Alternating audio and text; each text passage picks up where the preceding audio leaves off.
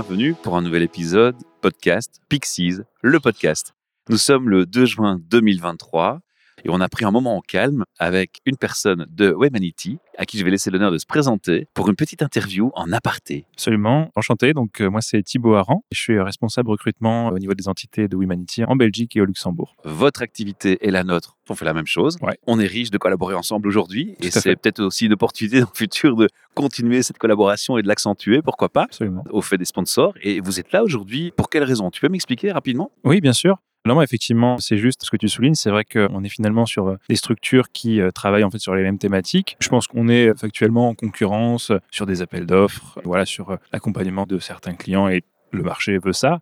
Pour autant, ça fait maintenant euh, de longues années qu'on euh, est aussi euh, amené à travailler ensemble. Effectivement, depuis toutes ces années où Pixie s'organise, euh, notamment la journée agile, les différents euh, autres événements aussi qui peuvent avoir lieu au sein de l'Agile Consortium en Belgique et ce genre de choses. Voilà, je sais qu'on a deux communautés qui sont très fortes et qui sont très impliquées euh, sur ces thématiques-là, d'où notre présence aussi bah, depuis de nombreuses années euh, à ces événements qu'on est vraiment content de sponsoriser. Pourquoi est-ce qu'on est là? Ben, Évidemment parce que pour nous c'est important, parce que euh, on a une communauté qui est extrêmement impliquée euh, Mhm. sur ces thématiques, qui souhaite à la fois ben, rester euh, à la page, euh, rester à jour par rapport à ce qui se fait de mieux sur le marché, partager bien sûr aussi ses savoir-faire, ses retours d'expérience accumulés au fur et à mesure des années.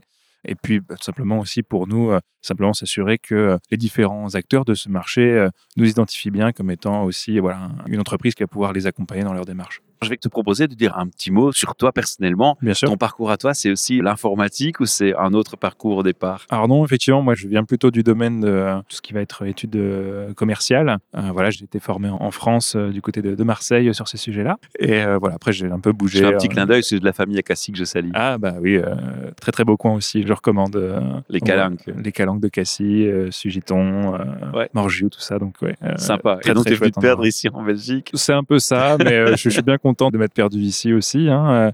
Ça fait plus de cinq ans maintenant que je suis installé en Belgique. À l'origine, je viens du, du nord-est de la France. Euh, J'ai pu retrouver euh, finalement un, un environnement extrêmement épanouissant et à trois heures à peine de chez mes parents. Euh, donc pour moi, c'est un peu le, le compromis parfait. Quoi. Un petit mot sur Humanity, tu peux nous expliquer un peu, même si on se connaît nous, ben, les auditeurs et les auditrices ne vous connaissent pas forcément. Donc, ça. un petit mot sur qui vous êtes et ce que vous faites rapidement. Oui, tout à fait. Donc en fait, on a une entreprise qui va être spécialisée dans l'accompagnement essentiellement de grands groupes dans leur transformation digitale. On va intervenir à différents niveaux hein, pour ce faire. Je dirais que on a effectivement un savoir-faire extrêmement établi sur tout ce qui est transformation agile de ces grands groupes-là à la fois pour supporter des initiatives agiles déjà existantes, euh, voilà, au sein d'équipes, etc., et pour essayer de faire en sorte qu'il y ait une, vision commune, plus claire et, et plus partagée et structurer un peu davantage cela travailler auprès du top management aussi pour finalement essayer de euh, mettre en place une transformation à l'échelle qui puisse effectivement répondre à des besoins business qu'ils auront pu identifier, déterminer finalement quel va être le modèle de transformation qu'on va bâtir avec eux, les milestones importants et ensuite mettre en place le dispositif. C'est vraiment le dispositif, les procédures, Tout à etc. fait, absolument. Donc vraiment des aspects stratégiques aux aspects vraiment implémentation auprès des équipes, auprès des différentes couches de management, etc.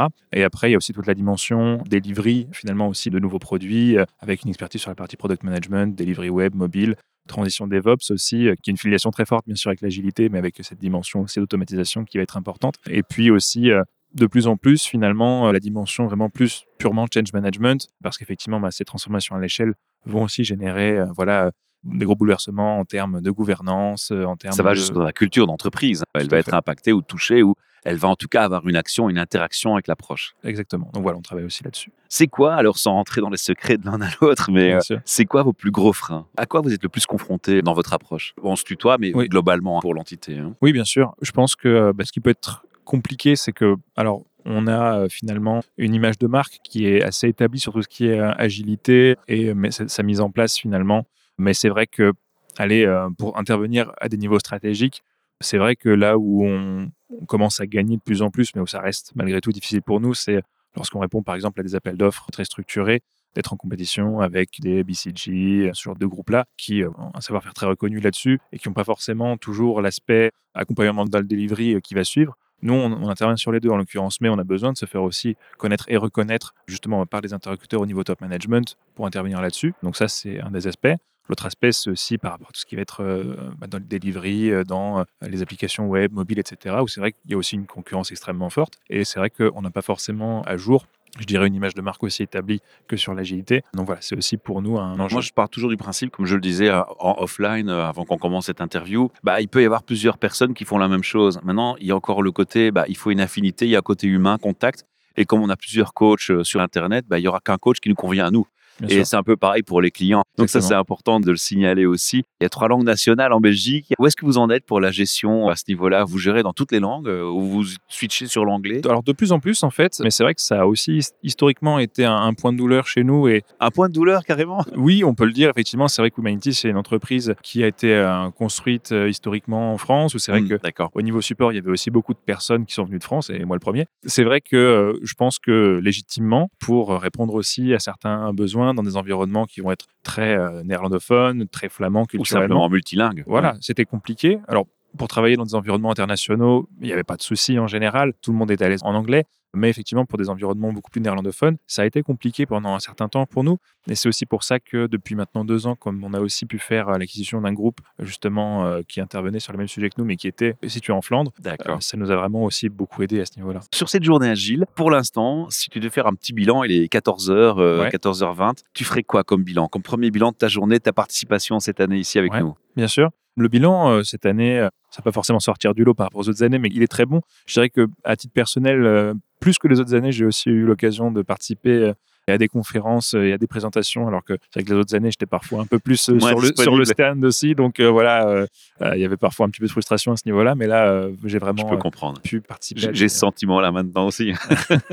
les sujets abordés cette année, je les trouve super intéressants. Un rien provocateur parfois? Oui, mais justement, euh, c'est aussi ça qui m'a plu. C'est pour ça qu'effectivement, je suis navré pour lui, son nom m'échappe, mais le product owner qui a effectivement pu faire cette présentation sur euh, le fait de se débarrasser des softwares inutiles. Euh, ah oui. Côté effectivement un peu provocant, mais super intéressant et, inspirant.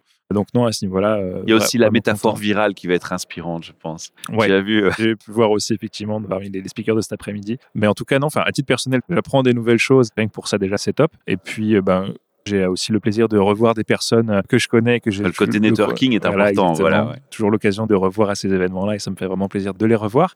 Et puis euh, rencontrer aussi des nouvelles personnes qui sont aussi intéressées euh, pour en savoir plus sur nous et collaborer, que ce soit en tant que client, en tant que potentiel consultant. Donc non, c'est aussi super intéressant. Dans les ateliers auxquels tu as assisté, tu peux nous dire Qu'est-ce que tu as suivi pour l'instant? Ce matin, j'ai assisté au keynote de Thomas, effectivement. C'est vrai que ça pousse aussi à s'interroger sur ce qu'on soit aussi effectivement changé à titre personnel. Ça m'a occasionné quelques nuits blanches, mais c'est hyper intéressant. Ouais.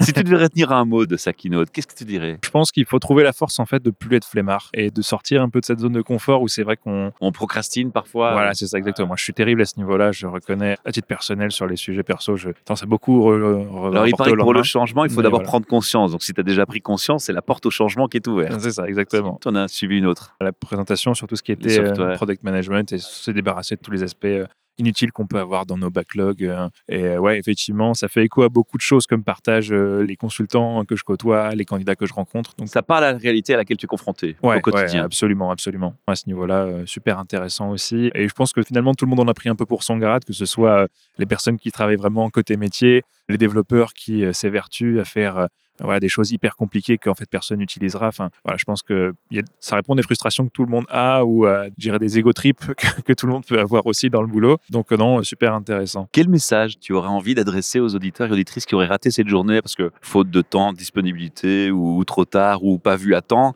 tu aurais envie de les motiver à revenir l'année prochaine en 2024 Quel message tu leur dirais? Je pense que euh, ce qui est vraiment de bien dans ces journées, c'est qu'en fait, ça s'adresse à tout le monde pour moi. Que euh, tu sois euh, quelqu'un qui travaille déjà dans l'agilité depuis fort longtemps, il y a de toute façon des thématiques que tu vas être amené à découvrir et un networking hyper intéressant que tu vas pouvoir faire. Si tu as envie de te lancer sur ces sujets, parce que voilà, c'est un nouveau challenge professionnel qui s'offre à toi, tu auras plein de gens qui vont pouvoir te permettre en fait de découvrir ça avec des angles inspirants qui vont te faire des recommandations intéressantes par rapport à ce sur quoi tu vas pouvoir te former pour finalement pas mettre, pas mettre la charrue avant les bœufs et faire ça de la meilleure façon. Et si ta démarche c'est plutôt d'essayer de voir par rapport à ton entreprise ce que tu souhaites changer, où j'en suis dans la maturité, bah de la même façon, voilà, tu as forcément l'occasion participer à des conférences où tu vas apprendre des choses qui vont être inspirantes et souvent aussi orientées pratiques de plus en plus, je trouve. On est un peu moins dans l'aspect pur, euh, je dirais, euh, court euh, et uniquement dans le théorique. Et il y a souvent des dimensions pratiques qui sont recommandées et qui sont finalement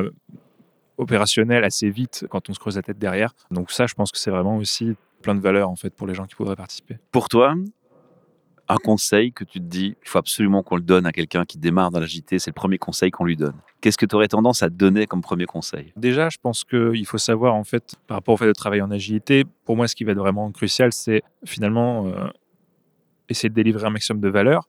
Donc, je pense que déjà, la toute première question à se poser, c'est pour qui tu bosses? Qui sont vraiment tes clients? À qui va être finalement dédié ton travail? Et est-ce que tu euh, es finalement en interaction directe avec ces personnes? Ou comment est-ce que tu peux identifier ce qui va leur apporter le plus de valeur?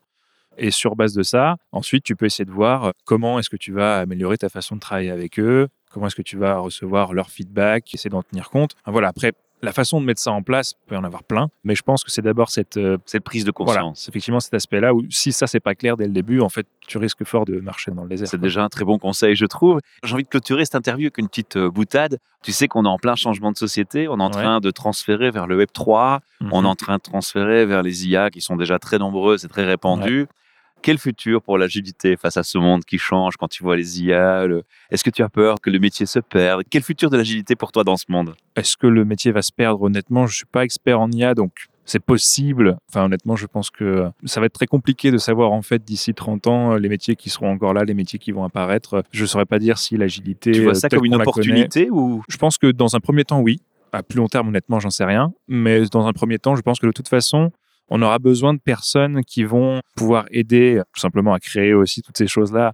Et euh, pour le moment, l'agilité, c'est quand même une des façons euh, les plus euh, établies pour délivrer des produits dans ce monde-là qui ait le plus de sens, le plus de valeur et qui soit le, le plus successful finalement. Et par ailleurs, je pense qu'il y a aussi par rapport à l'agilité, finalement, quand c'est appliqué aussi en dehors du monde du software en général, ce côté qui permet aussi souvent de redonner du sens pour beaucoup de gens dans leur travail. Et s'il y a fait un décrochage, du coup, tu peux ramener plus de sens par l'humain. Par exemple, effectivement. D'accord. Et ça, c'est quelque chose euh, auquel aussi, voilà, en tant que, en tant que recruteur, je suis confronté en permanence de, par rapport à des gens qui ont cette frustration de plus savoir, en fait, pour qui ils bossent, euh, quel est l'impact réel, en fait, de ce qu'ils font.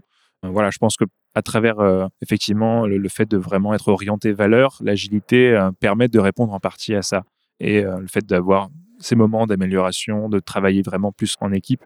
Pour moi, c'est une réponse qui est intéressante à ça. Tu m'as partagé ta vision, donc je vais faire la même chose. Hein. On va faire un échange de bons procédés entre ma vision personnelle, donc je ne parle pas au nom de Pixie, je parle de ma vision personnelle en tout cas. C'est que je vois l'agilité aussi comme une communication avec un émetteur-récepteur des communicants, des vases communicants aussi même parfois. Et il y a une maîtrise de l'être et de l'humain qui est importante. Et ce qui va changer, je pense, c'est que l'arrivée des IA et du Web 3 le Web3 va décentraliser les choses, l'IA va complexifier les choses, il y aura plus en plus de rapports entre homme-machine. Et je crois que c'est ce lien homme-machine, il va falloir le faire fructifier, le rendre plus riche et le rendre plus proche de l'humain que jamais. Et c'est là où je pense que des sociétés comme la tienne ou Pixies auront un rôle à jouer. Ce sont des acteurs clés, en fait, qu'on ne pourra pas contourner. Et donc, je pense que notre futur, il est quand même assez beau en termes d'agilité et je reste assez optimiste. Alors, on va continuer cette interview sur euh, un lien de ton site internet, du site de Webyanity. Ouais.